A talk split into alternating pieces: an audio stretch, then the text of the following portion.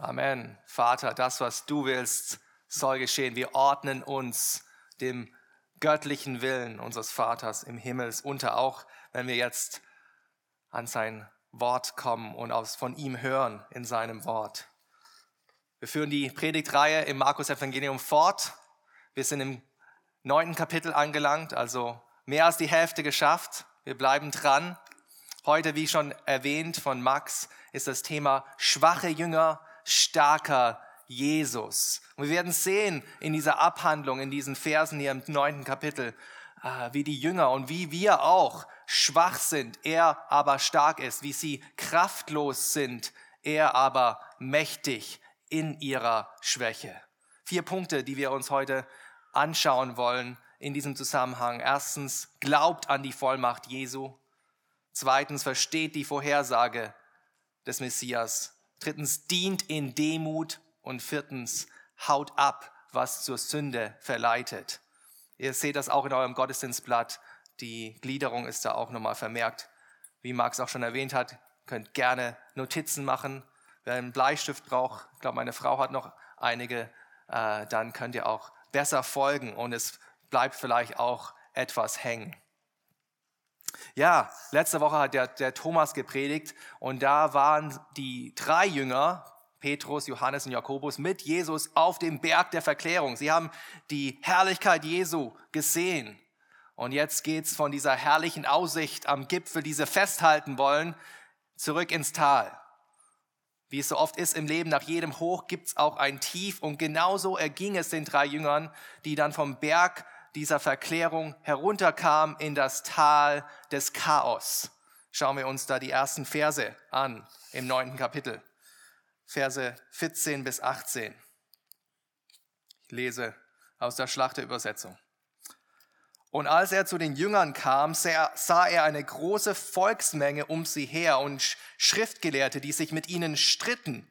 Und die ganze Volksmenge geriet sogleich in Bewegung, als sie ihn sah, und sie liefen herzu und begrüßten ihn. Und er fragte die Schriftgelehrten, was streitet ihr euch mit ihnen? Und einer aus der Menge antwortete und sprach, Meister, ich habe meinen Sohn zu dir gebracht, der hat einen sprachlosen Geist. Und wo immer der ihn ergreift, der wirft er ihn nieder und er schäumt und knirscht mit den Zähnen und wird starr. Und ich habe deinen Jüngern gesagt, sie sollten ihn austreiben, aber sie konnten es nicht. Ja, diese Situation war wirklich chaotisch, wie wir es hier gerade gelesen haben. Da ist auf der einen Seite diese riesige Volksmenge, die in Bewegung war, die auf Jesus zukommt. Dann sind die Schriftgelehrten da, die sich gestritten haben mit der Volksmenge, auch mit den Jüngern, die da unten waren. Der verzweifelte Vater und sein besessener Sohn, der immer von diesem bösen Geist heimgesucht wurde. Und dann natürlich auch die hilflosen Jünger. Es waren ja nur drei mit ihm auf dem Berg, der Rest war unten im Tal geblieben. Und die hatten versucht, während Jesus da auf dem Berg war, irgendwie seine Wunder nachzuahmen, ihn zu vertreten, aber sie waren kläglich gescheitert. Reines Chaos. Aber jetzt ist ja Jesus da. Jetzt ist das lebendige Wort, der den Kosmos aus dem Nichts hervorgerufen hat, der aus de, den Kosmos aus dem Chaos geschaffen hat. Da wird er auch diesen, in diesem Mikrokosmos hier am Fuße des Berges der Verklärung das Chaos wieder in Ordnung bringen. Ja, wir sehen, er übernimmt das Kommando. Er ist in völliger Kontrolle der Situation. Er spricht mit göttlicher Autorität. Und in den nächsten Versen hier 19 bis 22 sehen wir, wie, wie die hilflosen Jünger dann von ihrem Meister zurechtgewiesen ist. Jesus sagt, nennt sie ein, ein ungläubiges Geschlecht. Und wer sich daran erinnern kann, in Kapitel 8 hatte Jesus das gleiche Urteil über die Pharisäer gefällt. Und hier fällt er über seine eigenen Jünger. Er setzt sie damit auf, der, auf die gleichen Stufe gewissermaßen mit den Schriftgelehrten, mit den Pharisäern, aufgrund von ihrem Unglauben. Als nächstes lädt aber dann Jesus den Vater und seinen Sohn ein, zu sich zu kommen. Das Schicksal dieses Jungen ist nicht zu übersehen. Sobald der Geist Jesus sieht, da zittert der Junge und er wird zu Boden geschmissen. Und der Vater macht auch mit seiner Schilderung sehr deutlich, dass der Sohn schon so lange, seit seiner Kindheit, heimgesucht wurde. Und dass es mehrmals dazu kam, dass er fast ertrunken ist, dass er fast in den Flammen gestorben ist aufgrund von diesem Geist. Wir sehen, der Mann ist verzweifelt. Diese ganzen Jahre der Versklavung seines Sohns, der Macht dieses Dämons hatte er erlebt. Und dieser Sohn, den er so sehr liebte, er, er konnte ihn nicht von seinen Qualen befreien. Er war dieser Macht des Bösen hilflos ausgesetzt. Aber nun war er zu dem gekommen. Nun war er zu dem gekommen, der schon eine Legion der Dämonen aus dem Mann herausgetrieben hatte. Kapitel 4 war das. Oder 5. Wenn einer ihm helfen könnte, dann wäre es, war es sicherlich er, sicherlich Jesus Christus. Was würde er wohl sagen? Vers 23. Was sagt Jesus zu dem Mann? Jesus aber sprach zu ihm, wenn du glauben kannst, alles ist möglich dem, der glaubt. Was meint Jesus damit? Ja, es bedeutet nicht, dass der Glaube dich irgendwie zu einem Superhelden macht, dass dir dann nichts mehr unmöglich ist, dass du dann durch die Gegend fliegen kannst wie Superman. Der Glauben ist auch nicht irgendwie eine Willenskraft, als ob du dann, wenn du das nur dir genug wünscht oder nur genügend Willen hast, dass es dann auch wirklich passiert. Darum geht's nicht. Der, der Glaube, der alles möglich macht, ist der Glaube an den, der alles möglich macht. Es ist nicht Glaube an deine eigene Fähigkeit, nicht Glaube an deine eigene Willenskraft, sondern Glaube an, dem, an den Einzigen, der die Kraft hat, Wunder zu wirken, der geistlich Versklavte befreien kann. Also die Frage an uns heute Morgen, glauben wir das? Glaubst du das wirklich, dass alles möglich ist dem, der glaubt? Dass Jesus dich aus der geistlichen Versklavung, aus dem Herrschaftsgebiet des Teufels herausnehmen kann und hineinversetzen kann in das Reich Gottes. Niemand, niemand, der den Namen des Sohnes anruft, und an ihn glaubt, wird verworfen werden, wird verstoßen werden, sondern wird sicherlich befreit werden, wie wir es auch hier sehen. Denn Glaube allein errettet. Ja, wie würde der Vater auf diese Aussage von Jesus reagieren? Wir sehen es in Vers 24. Was sagt der Vater da? Und sogleich rief der Vater des Knaben mit Tränen und sprach, ich glaube, Herr, Hilf mir, loszukommen von meinem Unglauben. Hier sehen wir ihn an seinem Punkt der Gebrochenheit. Der, der verzweifelte Vater hier ist in Tränen aufgelöst und er schreit regelrecht nach Hilfe. Er ruft nach Hilfe. Nicht Hilfe, dass sein Sohn vom Dämon loskommt. Nein, Hilfe, dass er von seinem Unglauben loskommt. Ich glaube, hilf meinen Unglauben. Freunde, ist es nicht ein, ein ehrlicher Hilferuf? Er wusste intellektuell, dass Jesus die Macht hat, seinen Sohn zu befreien. Aber nach all diesen Jahren der Versklavung waren da trotzdem noch die Zweifel. Was ist, wenn es nicht eintrifft? Können wir uns nicht auch irgendwie wiederfinden? Ist nicht auch unser Glaube so oft vermischt mit Zweifel? Aber das ist auch authentischer Glaube, nicht wahr? Glaube heißt nicht, nie Zweifel zu haben. Nein, Glaube heißt, dass wir mit unseren Zweifeln, wie auch dieser Mann, zu Jesus kommen und ihn bitten, ich glaube, hilf meinem Unglauben.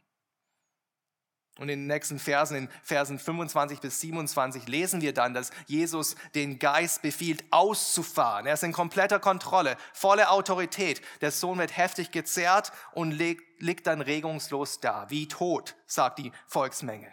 Jesus nimmt ihn an der Hand und richtet ihn wieder auf. Er, er steht auf. Und das Wort hier für aufstehen ist anestai. Anestai im Griechischen. Das ist derselbe Begriff, der verwendet wird, als das Mädchen in Markus Kapitel 5, Vers 42 äh, von den Toten auferweckt wurde von Jesus. Sie stand auf. Hier auch, der Sohn steht auf aufgrund von der Berührung von Jesus Christus. Was wir hier haben, ist nichts Geringeres als eine geistliche Auferweckung. Der besessene Junge war wie tot, geistlich gesehen tot, aber die durch die wirkungsvolle Kraft von dem Herrn Jesus Christus ist er zum Leben gekommen. Und so ist es auch mit jedem toten Sünder, der durch die wirkungsvolle Kraft des Heiligen Geistes zu neuem Leben erwacht wird, erweckt wird. Wie auch alle von uns in diesem Raum waren einst tot in unseren Sünden, aber Gott hat uns in Christus Jesus lebendig gemacht. Wir sind durch Gnade allein gerettet. Ja, der Vater glaubte, Jesus befreite, der Sohn stand auf aus seinem geistlichen Tod. Und eine Frage müssen wir noch klären. Warum konnten die Jünger den Dämon nicht austreiben? Ja, die Antwort finden wir in den letzten Versen von, dieser, von diesem Abschnitt, Versen 28 bis 29. Wir lesen dort. Und als er in, in ein Haus getreten war, fragten ihn seine Jünger für sich allein, warum konnten wir ihn nicht austreiben? Und Jesus sprach zu ihnen, diese Art kann durch nichts ausfahren, außer durch Gebet und Fasten. Also was war hier das Problem der Jünger? Sie, sie hatten offensichtlich nicht gebetet, sie hatten nicht gefastet. Und was drückt Gebet und Fasten aus? Ja, es drückt Abhängigkeit von Gott aus. Im Gebet, im, im Fasten demütigen wir uns vor Gott. Wir erkennen unsere eigene Schwachheit. Wir machen deutlich, dass wir komplett von Gott abhängig sind, dass wir nichts aus seiner Kraft, außerhalb von seiner Kraft tun können, dass wir komplett auf seine Kraft angewiesen sind und ohne ihn gar nichts vollbringen können. Kurz gesagt, wer, wer betet, der glaubt. Wer betet, der glaubt.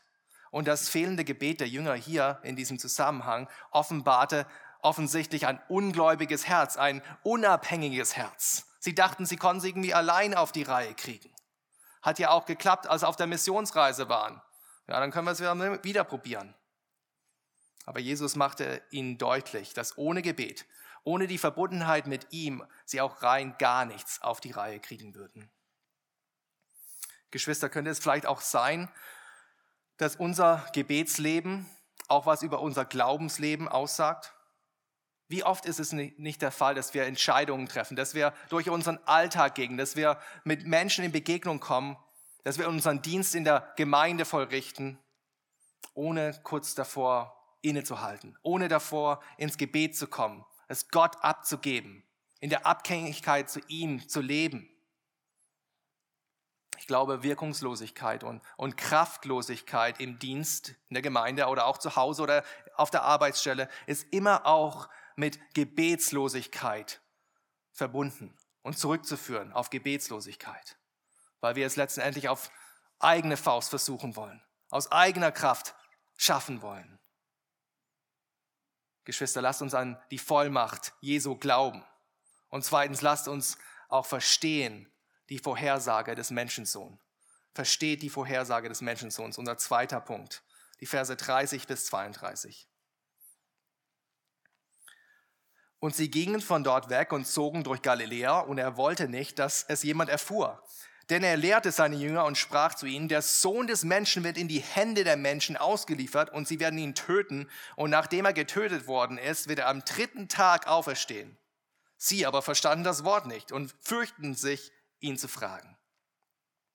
Jesus kündigt hier das zweite Mal seinen Tod an, in Kapitel 8, nachdem Petrus ihn als den Christus benannt hatte und erkannt hatte, hat er es das erste Mal vorhergesagt. Und damals war es ja so, dass der Petrus ihn äh, zurechtweisen wollte, ihn davon abhalten wollte, dass er ans Kreuz gehen musste. Aber Jesus antwortete ihn, weiche von mir, Satan, denn du denkst nicht göttlich, sondern menschlich. Und wir haben gesehen, dass nach ihrem menschlichen Verstand es keinen Sinn ergab, dass dieser glorreiche Messias, den sie gerade verklärt gesehen hatten auf dem Berg der Verklärung, dass der irgendwie sterben musste.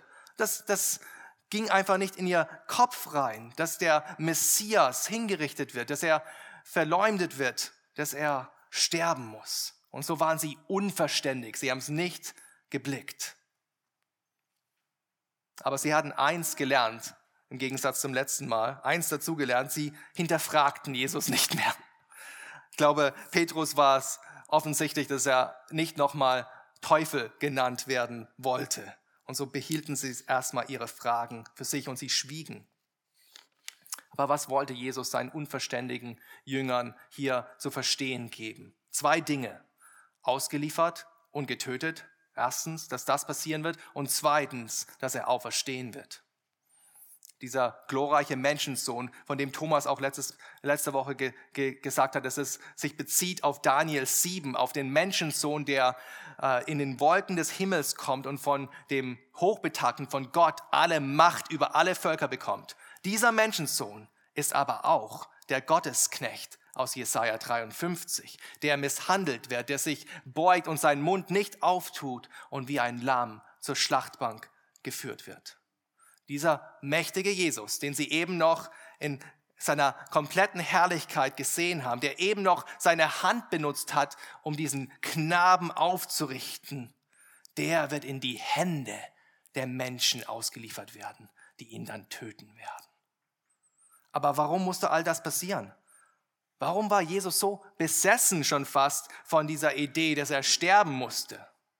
Nicht etwa, weil er lebensmüde war, sondern weil sein Lebenswerk sein Tod sein würde. Seine, seine ganze Mission auf Erden zielte auf die Hinrichtung am Kreuz ab.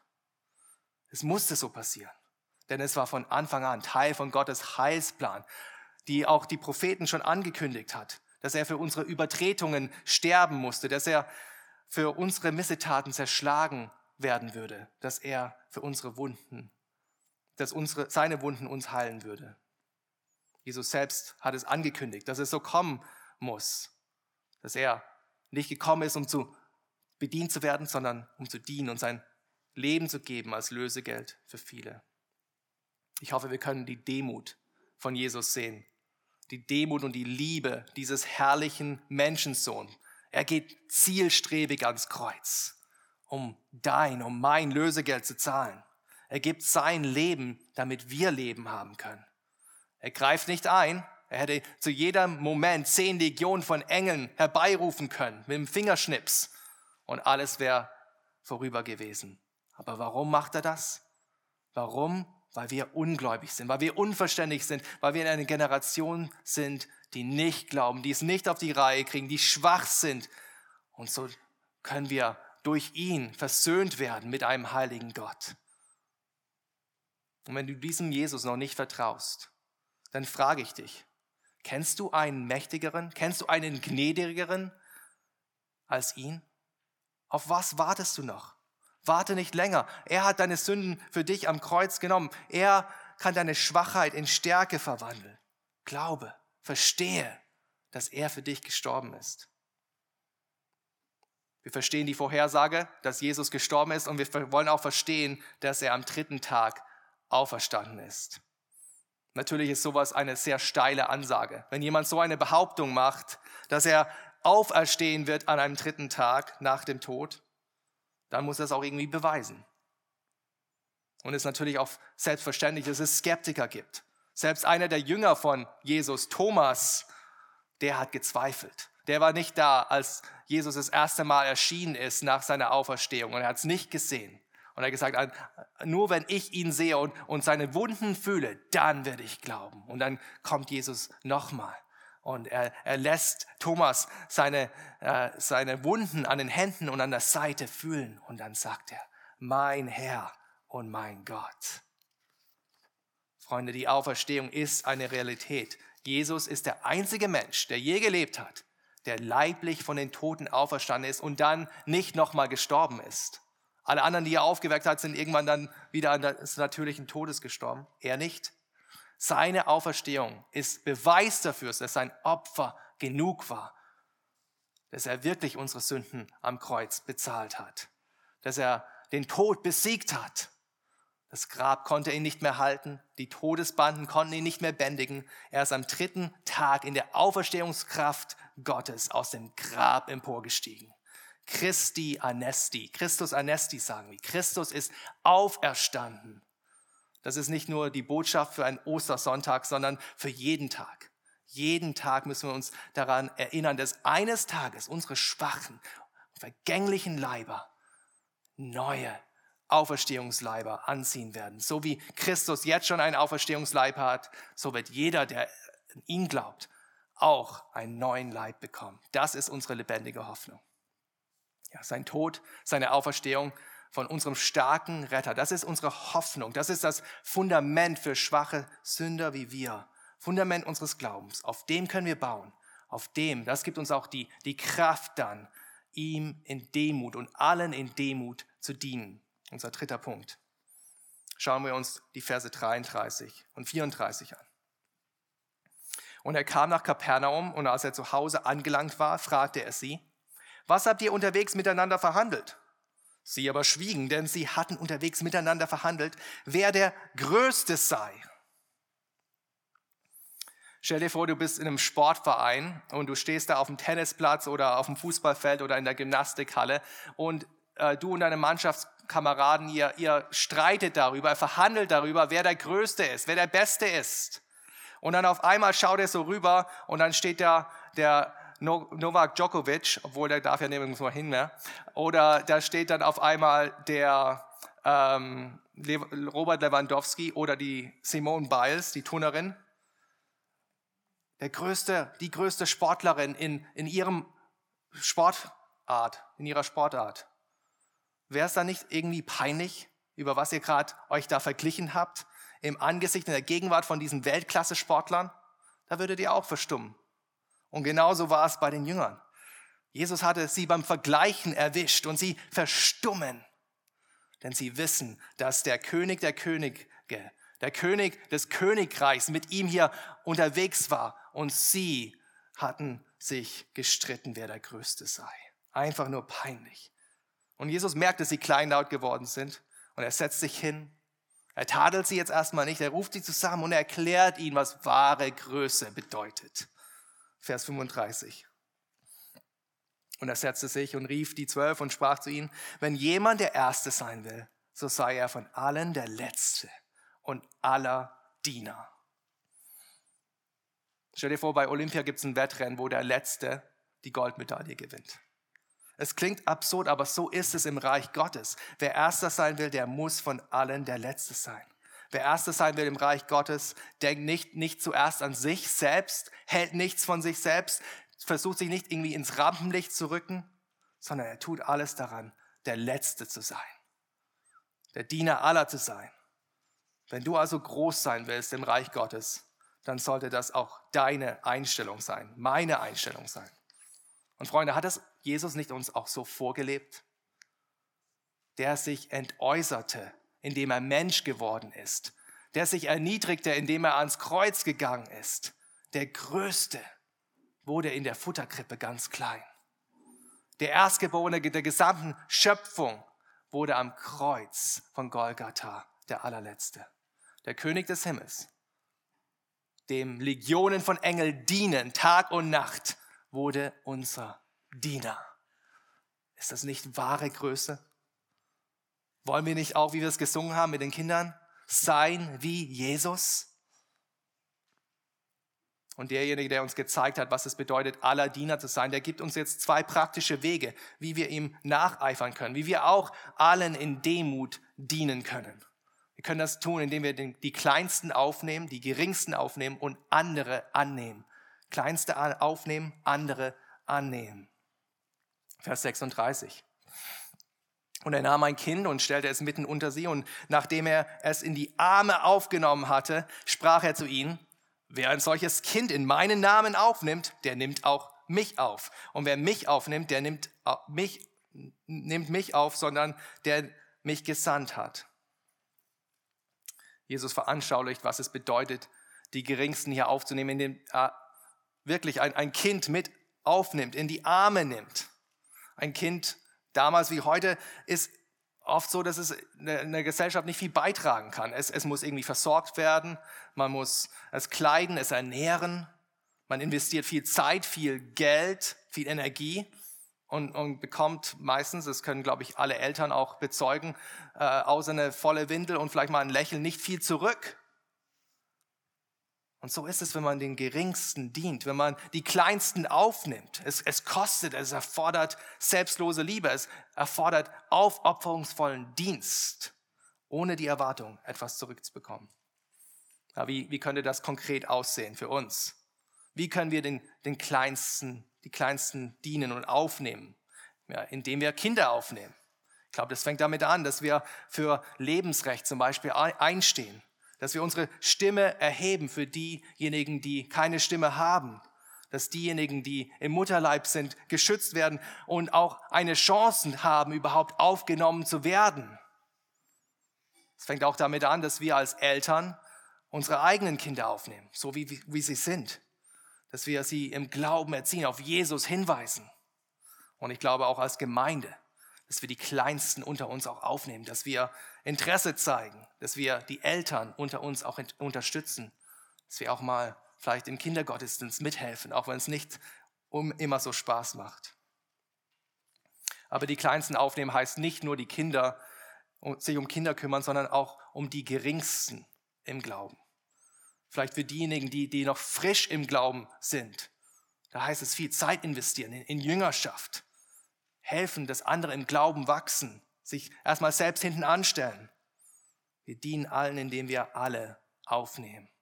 Und an dieser Stelle will ich mich auch nochmal ganz herzlich bedanken dafür, wie ihr uns aufgenommen habt in eure Gemeinde hier, wie ihr eure Häuser geöffnet habt, als wir noch nicht wirklich unser eigenes Zuhause hatten und wir Gastfreundschaft erleben durften, wie ihr uns auch vor ein paar Wochen viele von euch hier auch in dieser Runde geholfen habt, einzuziehen. Ihr habt auch uns, die Geringsten, aufgenommen.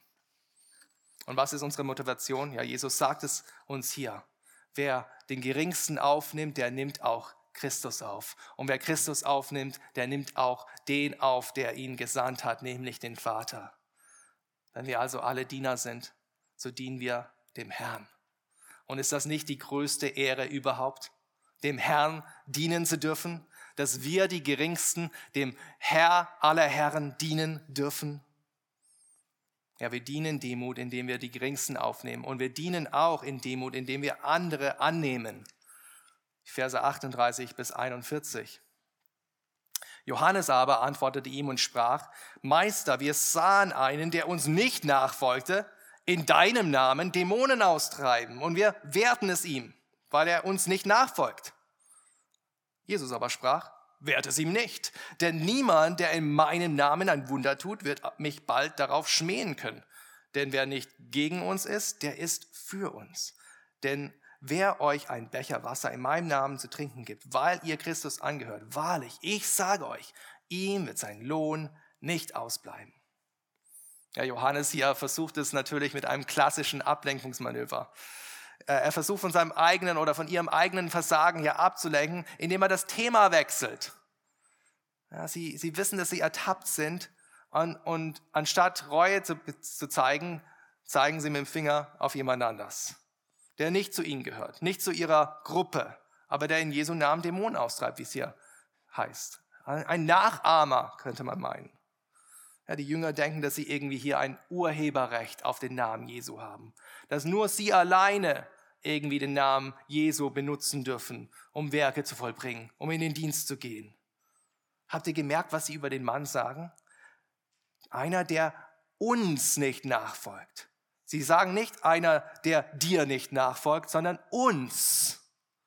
Es ging ihnen also darum, also es ging ihnen darum, dass dieser Mann nicht Teil von ihrem elitären Kreis war. Es ging ihnen aber nicht darum, ob dieser Mann vielleicht nicht wirklich auch Jesus nachfolgte. Aber Jesus ermahnt sie. Hindert ihn nicht, wehrt ihn nicht, denn wer nicht gegen uns ist, ist für uns. Und dieser Mann, dieser namenslose Mann, von dem wir nichts weiter wissen, hat Dämonen im Namen Jesu ausgetrieben. Nicht in irgendeinem anderen Namen, sondern im Namen Jesu. Er hat den Namen Jesu nicht geschmäht, sondern geehrt, indem er Jesus die Ehre gegeben hat für diese Wunderwerke. Ich hoffe, ihr seht auch die Ironie hier. Die Ironie in dieser ganzen Sache. Die Jünger, der engste Kreis von den Nachfolgern Jesus. Sie waren nicht in der Lage, den Dämon auszutreiben. Aber dieser Namenslose, der im Namen von Jesus Christus die Dämonen ausgetrieben hat, hat es gemacht. Nicht in seiner eigenen Macht, sondern in der Macht von Jesus Christus. Ja, warum wollten diese Jünger diesen anonymen Mann nicht aufnehmen? Ja, sie waren besitzergreifend, sie waren territorial, sie waren auch vielleicht neidisch, seien wir mal ehrlich. Und liebe Geschwister, wir müssen realisieren, dass die Gemeinde Gottes, die Gemeinde unseres Herrn Jesus Christus so viel größer ist als hier in Freiham. Gott sei Dank sind wir auch am Wachsen, So viel größer aber auch als die München Mitte oder der Bund FEG. Lass uns weitherzig sein. Lass uns alle die annehmen, die auch im Namen des Herrn kommen, die auch im Namen des Herrn Jesus Christus dienen und ihm nachfolgen. Das sind auch unsere Geschwister im Herrn. Und lass uns auch daran erinnern, dass wir kein Urheberrecht haben auf den Namen Jesu. Andere Gemeinden, die auch den Namen Jesu und sein Evangelium treu verkünden, das sind keine Konkurrenten, das sind Kameraden. Wenn Gott also in einer anderen Gemeinde Wachstum schenkt, während wir irgendwie auf der Stelle stehen, dann lasst uns nicht neidisch hinüberblicken, sondern lasst uns froh sein, in Freude geraten, dass Gottes Reich vorangeht, dass sein Name verherrlicht wird. Aller Diener sein bedeutet alle anderen annehmen. Wer die Geringsten aufnimmt und annimmt und ihnen sogar nur mit einem Becher Wasser Gastfreundschaft erweist, der wird seinen Gotteslohn nie verlieren, wie es hier heißt. Wer im Reich Gottes also groß sein will, der dient allen in Demut.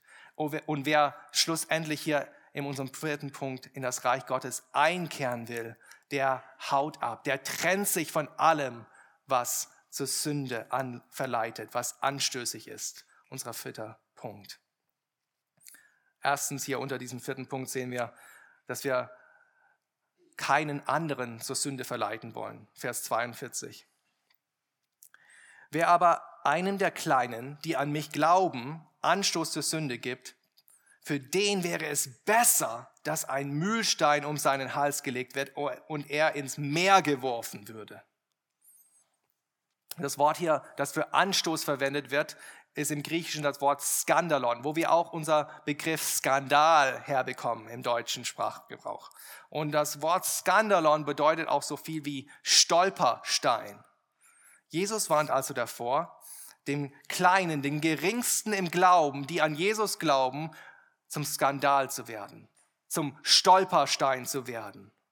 Anders ausgedrückt, wenn du einem Kleinen ein Stein in den Weg legst, dann werde ich einen Stein um deinen Hals legen. Das sagt Jesus anders ausgedrückt. Und ein, ein Tod von, durch Ertrinken ist schlimm genug. Aber stell dir vor, du senkst wie ein Stein, wortwörtlich, zum Meeresboden, weil dir ein Zentner schwerer Mühlstein um den Hals gehängt wurde. Dieser Tod, sagt aber Jesus, wäre besser als das, was dich im Gericht erwartet wenn du auch nur am geringsten ein Stolperstein zur Sünde bist. Das ist also ein hartes Wort von unserem Herrn Jesus. Und ich denke, das ist ein Wort, das in erster Linie gerichtet ist an Personen in Leitungspositionen in der Gemeinde, an Älteste, an Prediger, an Lehrer, aber auch alle, die irgendwie Lehre weitergeben, auch Eltern, Hauskreisleiter, Gemeindemitglieder. Wer vorsätzlich, wer unbußfertig ihr Lehre verbreitet, Wer vorsätzlich und unbußfertig zur Zügellosigkeit verführt andere, der kommt nicht im Namen von Jesus Christus daher. Und daher auch die Bitte an euch, dass ihr mich zur Rechenschaft zieht. Sollte ich jemals eine Lehre vertreten? Sollte ich jemals mit meinem Leben euch zu einem Skandal werden? Euch zum Stolperstein sein? Wenn das jemals zutrifft, dann ist eure Pflicht, mich zurechtzuweisen und mich, wenn nötig, sogar zu kündigen. Denn dann habe ich nichts mehr in dieser Kanzel zu suchen. Verleide keinem zur Sünde. Sei keinem ein Anstoß zur Sünde. Und zweitens, lass dich nicht zur Sünde verleiten. Schaut euch die Verse 43 und 44 nochmal an. Und wenn deine Hand für dich ein Anstoß zur Sünde wird, so hau sie ab. Es ist besser für dich, dass du als Krüppel in das Leben eingehst, als dass du beide Hände hast und in die Hölle fährst, in das unauslöschliche Feuer, wo ihr Wurm nicht stirbt und das Feuer nicht erlischt. Jesus empfiehlt hier Amputation, so wie es aussieht hier auf den ersten Blick. Amputation der Hand, wenn die Hand, die ein Stolperstein ist, ein Skandal ist zur Sünde, hau sie ab. Vers 45 dann und Vers 47, wenn man weiterliest, sagt er das Gleiche auch über den Fuß und über das Auge. Sobald es dich zur Sünde verführt, abhauen, rausreißen und wegwerfen. Dann ist es besser einhändig, einfüßig, einäugig ins Reich Gottes einzukehren, als mit allen deinen Gliedern in, in das unauslöschliche Feuer der Hölle einzukehren. Wir müssen das natürlich bildlich verstehen. Sonst wären wir hier alle nur noch Krüppel. Unsere Hände stehen letztendlich für unsere Taten, unsere Werke.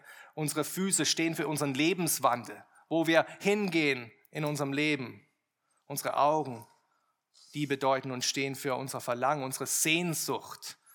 Also jede Tat, jeder Lebenswandel, jeder, jedes Verlangen, jede Sehnsucht, das uns ein Stolperstein zur Sünde ist, eine Hinleitung zur Sünde, das muss abgehauen werden, das muss rausgerissen werden aus unserem Leben, damit wir ins Leben eingehen können, damit wir ins Reich Gottes einkehren können. Wir sollen uns also, wie Jesus hier sagt, komplett abschneiden davon. Wir dürfen uns nicht zur Sünde verleiten lassen, indem wir sagen, vielleicht, ah, nur noch dieses eine Mal. Diese eine Sünde kann doch nicht so schlimm sein. Nein, Gott hat uns die Waffenrüstung gegeben. Nächste Woche wird Lukas Stadt darüber predigen. Die Waffenrüstung, damit wir die Werke des Fleisches vernichtend schlagen können, damit wir dem Teufel keinen Anhaltspunkt geben in unserem Leben. Ja, was passiert mit denen, die sich kampflos ergeben, die sich skandalisieren lassen? Ja, die kommen, wie Jesus hier sagt, nicht in das Reich Gottes ein, sondern in das Gericht Gottes. Ja, über die Hölle zu sprechen ist natürlich nicht beliebt, aber es ist biblisch. Es ist biblisch. Jesus spricht darüber, oft darüber. Er scheut sich nicht davor zu warnen, wie er es auch hier tut. Mehrmals. Diese bildliche Sprache ist letztendlich ein Versuch darzustellen, wie schrecklich und wie grauenvoll dieser Ort ist vom Gericht Gottes.